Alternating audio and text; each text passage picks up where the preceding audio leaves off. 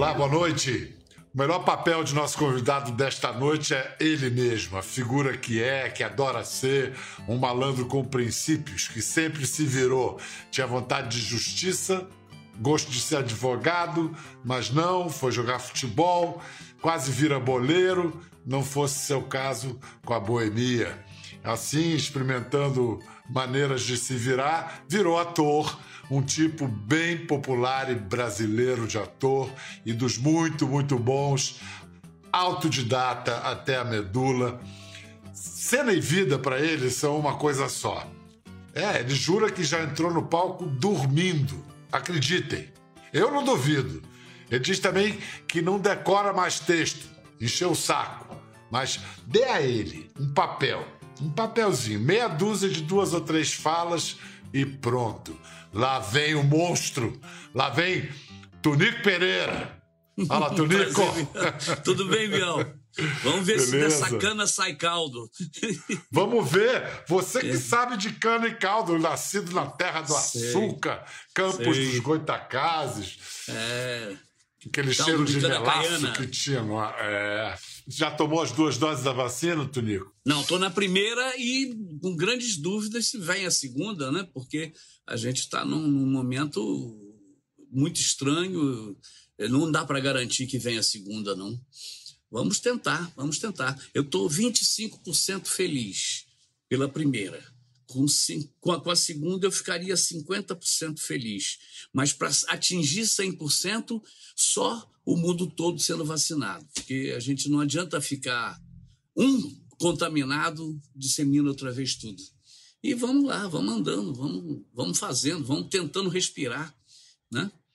Difícil. É, isso, e isso, isso não é uma metáfora, tentando respirar mesmo, né? Mesmo, de você, fato. É, é, é. Por exemplo, como empresário, porque você, além de ator, sempre se meteu em negócios. Você é craque de abrir negócios e de falir negócios também. Falir, Mas eu falir. sei que é craque em falência, né? Você podia é, escrever crack, um livro de... É, eu estou pensando é. nisso, um livro de autoajuda. É. é. Mas eu sempre estou né? sempre me erguendo e tentando outra vez pela pela, pela, pela falta de segurança no, no fato de ser ator, que é uma, uma profissão muito. Eu até que sou privilegiado e tudo, mas, de, de, mas, mas é muito difícil você acreditar nisso, né?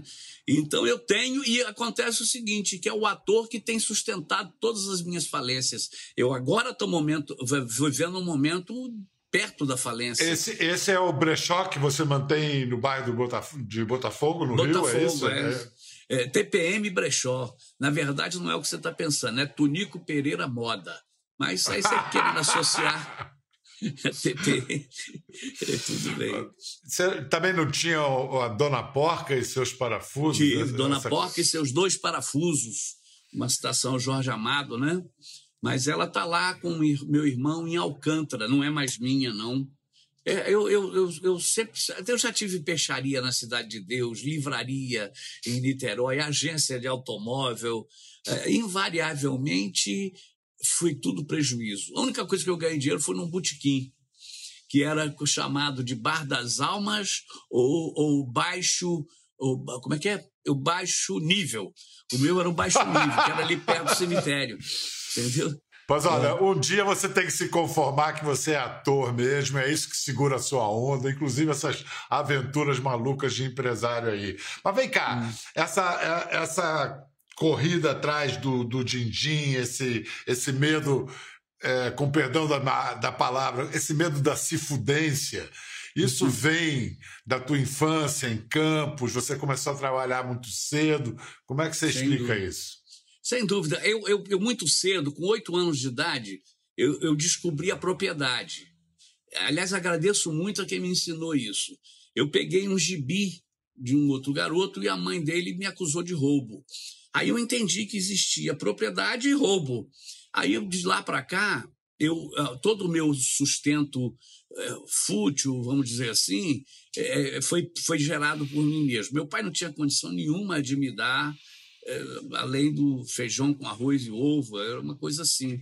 Então, eu venho, eu venho batalhando, eu comecei assim vendendo mariola e suspiro. Tipo um menino da rua da época, né? É, então eu tive que correr atrás. Eu trabalhei em tudo, Bial, eu trabalhei, fiz tudo. Eu nunca enjeito. Aliás, até hoje eu não enjeito. Vem cá, é verdade que você era menino, criança ainda, quando você atuou no, no palco pela primeira vez? Qual foi esse primeiro papel, essa foi, estreia? Foi, Quantos eu, anos você tinha? Oito anos, nove anos, é, uma, é, uma, é um ano, é um ano, é a minha idade de oito anos, nove anos, é muito marcante para mim. Eu estudava num colégio é, religioso chamado Externato Eucarístico, que era um colégio misto de, de, de meninos e meninas.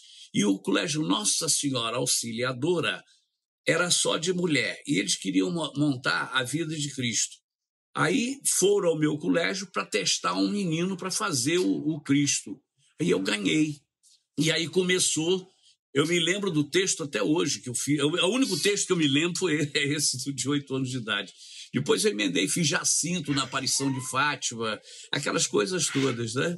E, e, Mas aí... peraí, esse te... se você ainda lembra esse texto, você vai ter que falar ele pra gente agora, pelo menos um pouquinho. Pedro, as pedras sobre ti edificaria a minha igreja, e tudo que ligardes na terra será ligado também no céu, e tudo que desligardes na terra será desligado também no céu. É uma coisa mais ou menos isso. Estou envolvido. Pedro Tuas Pedras, o primeiro grande trocadilho da Bíblia, né? Tonico, você era bom de bola mesmo ou essa conversa? Disse que você eu... ia virar jogador profissional. Eu, eu, era bom de bola, mas eu era melhor de copo. Então, aí essa, essa coisa foi de copo e de, de, de tudo na época, né?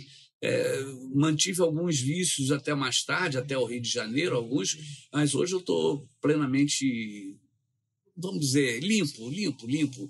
Eu, eu ainda, ainda, tomo uma bebida, mas a minha, a minha coisa com futebol, eu tinha uma velocidade incrível, muita velocidade, muita agilidade e, e tinha um temperamento explosivo que eu acho que eu ainda tenho até hoje. Hoje mais calmo, mas eu tinha muito na época. Entendeu? Qual foi a maior alegria que o Goitacás te deu na vida? Vou brincar agora com os flamenguistas. O Goitacás, você se lembra quando o Flamengo foi campeão mundial? Ah, que eles ganharam um automóvel, ganharam um automóvel ganharam, lá em Tóquio. Ah, eles é. foram jogar em Campos com o time completo deles, campeão mundial. Perderam para o Goitacás de 2 a 1 um, entendeu? então, só por isso, só por isso eu vou rodar um VT com o hino do, do, do Goitacás interpretado é, é, pelo Tunico na grande família. Essa ah, que é a verdade, né? Com a Berta Loran. Sou Goitacás, sou Goitacás até morrer.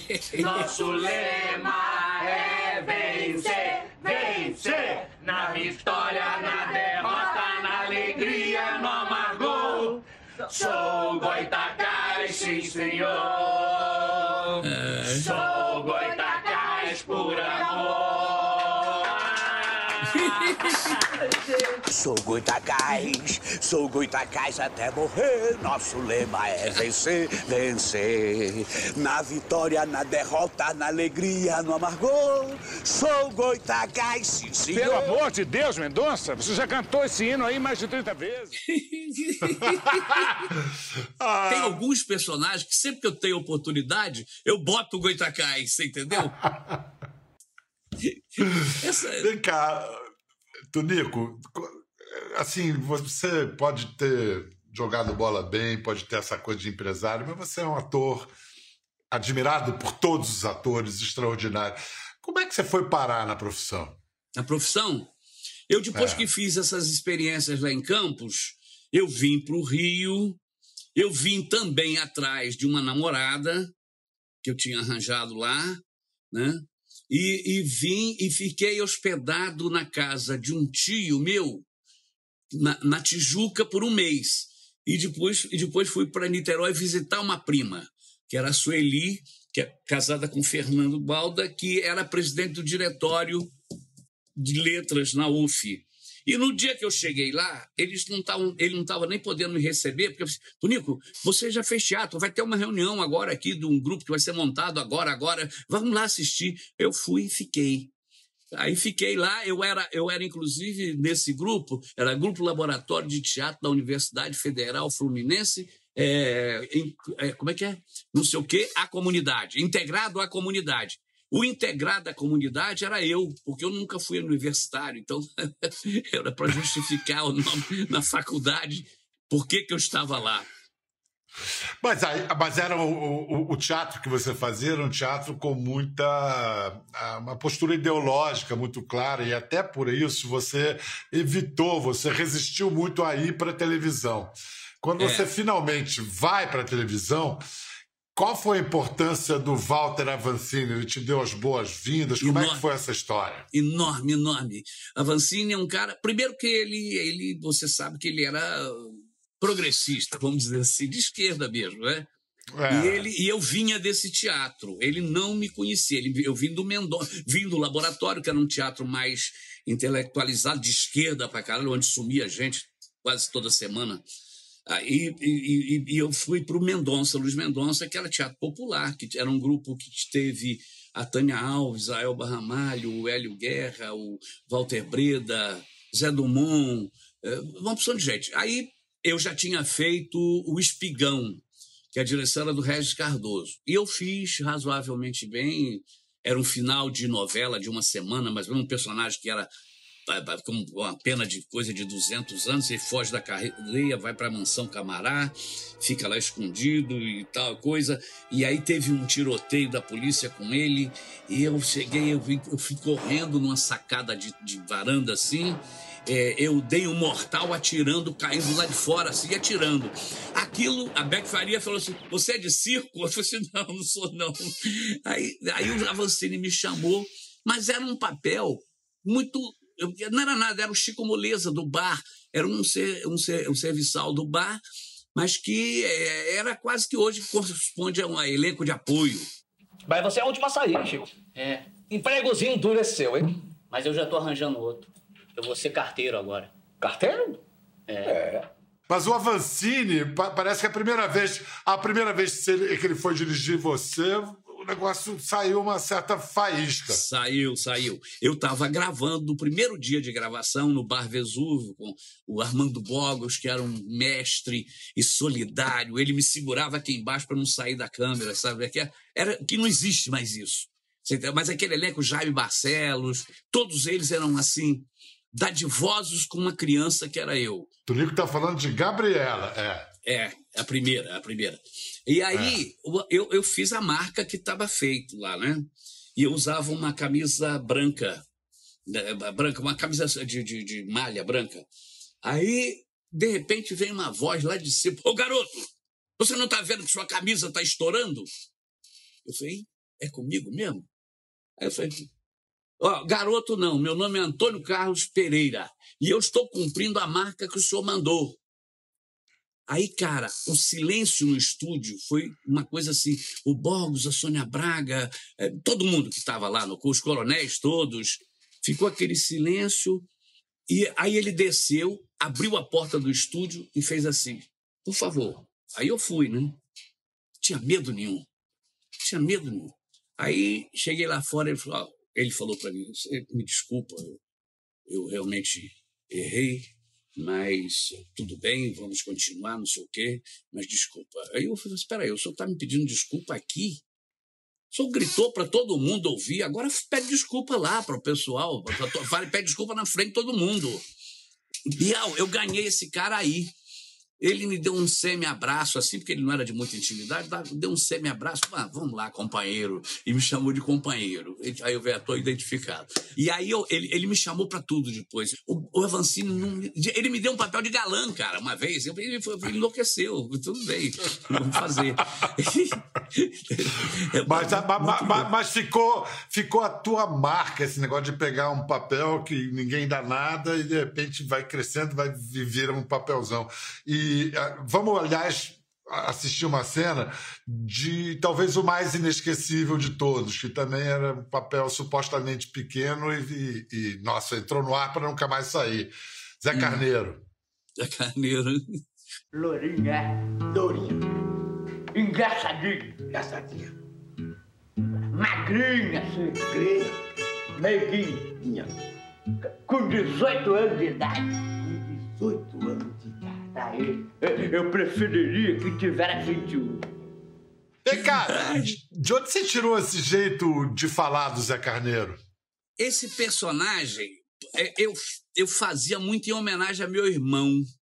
Meu irmão era, era. Ele tinha síndrome de Down, morreu com 45 anos, e foi a, a pessoa que eu tive mais próxima do meu coração na família. Ele, eu, eu brincava muito com ele, e eu fiz esse personagem muito pensando nele. muito muito Não é que eu tenha feito esquematizado, mas era para a infância dele, entendeu? Para ele, coisa. E eu tinha uma relação com ele maravilhosa, porque é, toda vez que eu encontrava com ele, eu criei personagens para me relacionar com ele.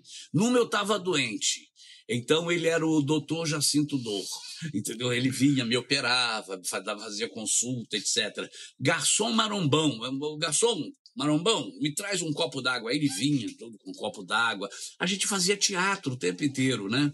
Até hoje o João é uma inspiração para você quando você cria um personagem, você pensa nele, você faz para ele? Bial, o João, quer dizer, eu não sou espiritualista, eu não sou coisa, mas João é uma coisa que está dentro de mim de uma maneira. É uma das pessoas mais inocentes e mais incríveis e mais que eu tive na minha vida. Quando eu jogava bola com ele, eu botava ele na pelada, por exemplo. E eu falava, eu dizia que ele era back sentado. Tinha o back central, eu falava, você é o back sentado. Aí eu, a minha instrução para ele era a seguinte: não era para jogar futebol, era fazer, assim, João, daqui para cá não pode passar ninguém. Porra, ele sentava a porrada das pessoas. Era uma briga toda vez que alguém passasse por ele. E eu me divertia ah, pra cacete com aquilo. Que bonito. Muito que lindo, bonito, João. Que bonito. Vem cá, você tem umas histórias que as pessoas custam acreditar, que parece mentira. É verdade mesmo que você, que você consegue dormir em cena? Que você já dormiu em cena? Já, várias vezes. Aliás, o meu esquentamento, independente de qual seja o espetáculo, é dormir até cinco minutos antes de começar. Aí, aí me acordam, já tem um esquema, me acordam, eu levanto, fumo um cigarro, vou para a coxia, e o meu esquentamento, foi quem que falou? A Alessandra Negrini uma vez disse que ia, ia, filmar meu esquentamento. É, na, na eu faço assim e entro em cena em qualquer tipo de espetáculo, seja comédia, seja tragédia, seja o que for.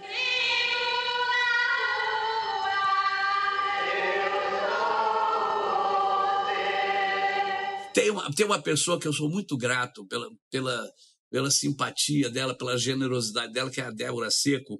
Eu fiz um programa com ela que era do Jorge Furtado, lá no Sul, e ela era amante do meu personagem e amante do personagem do Matheus Nastergalli, que era meu filho.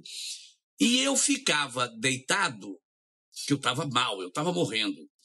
E eu, eu dormia. Aí ela sacou então ela fazia o seguinte: quando estava na hora de eu falar, ela, ela ficava com a minha mão assim, como se aí ela me apertava para eu acordar e falar o texto. Ele ainda não morreu. É, mas a gente já pode ir enrolando o tecido para ganhar tempo. Vamos deixar o padre trabalhar. Silêncio! Outro que foi muito legal agora foi o Cauã.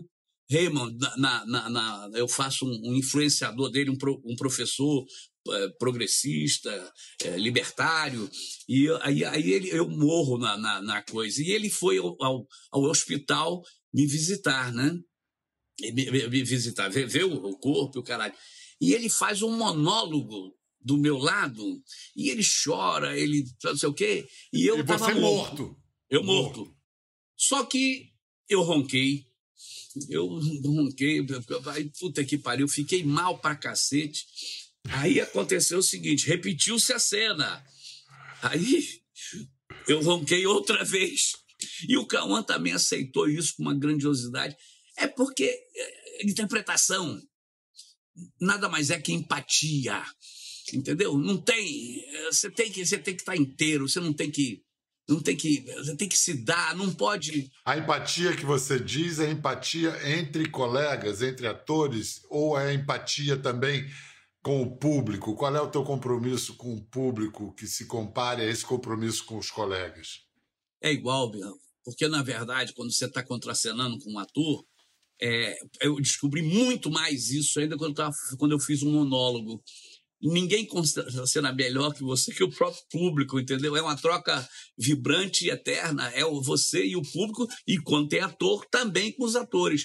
É um acontecimento que eu não diria religioso, porque não é, mas é profano e ao mesmo tempo é uno. Sagrado, sagrado. Sagrado, tem um lance... sagrado. É. Tem, tem. É. Finalmente entendi o oráculo do Deus que me chamou de sábio.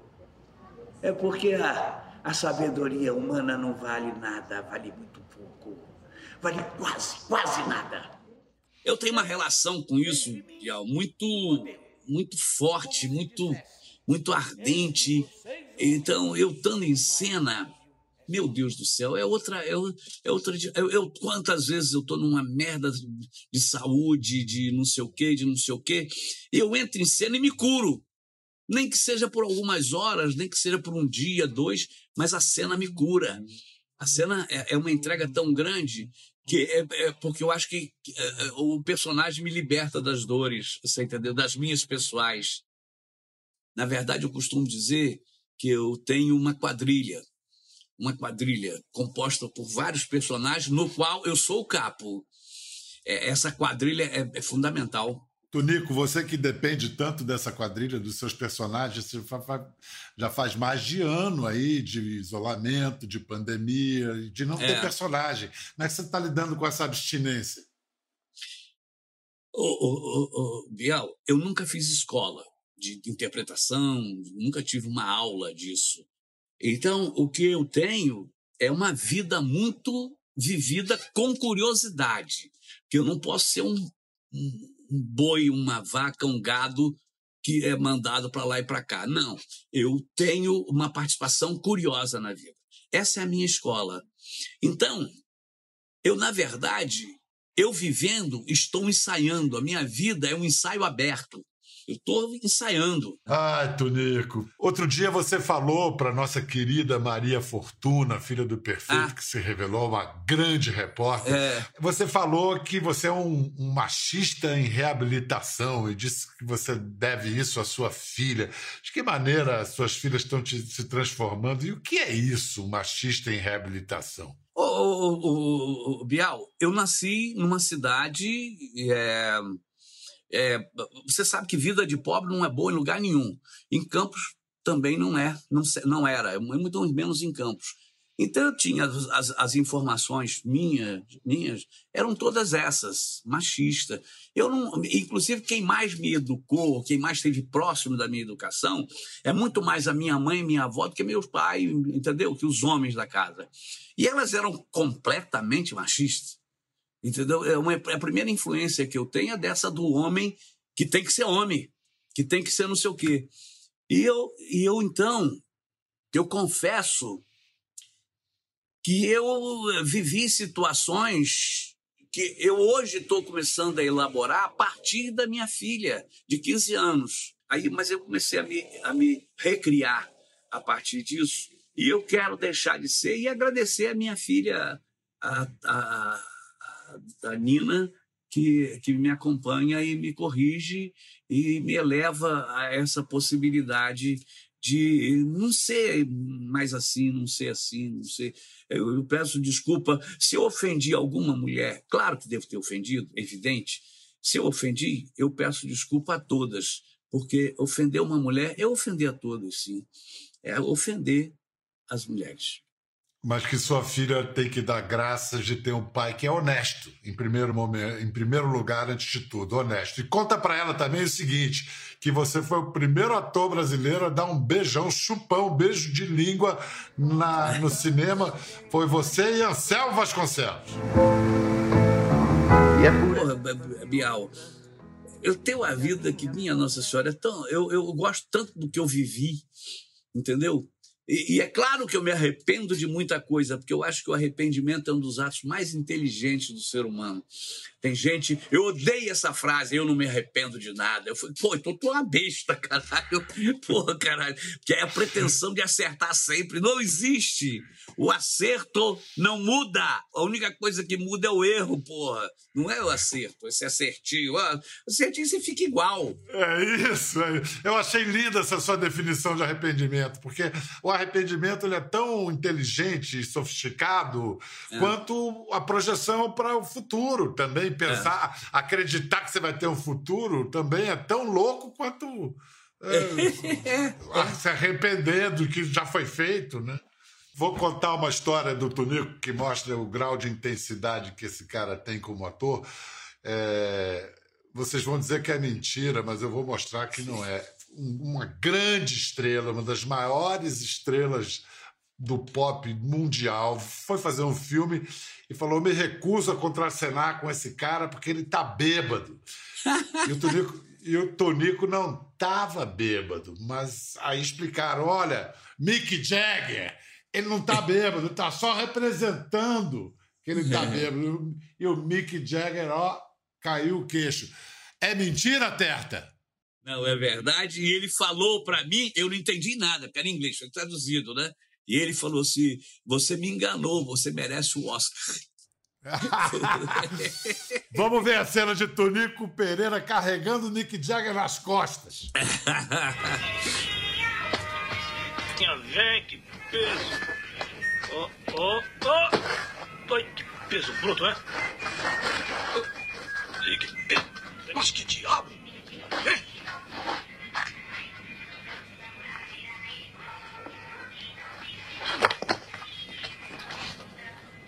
Bom? Tá vivo? Está vivo?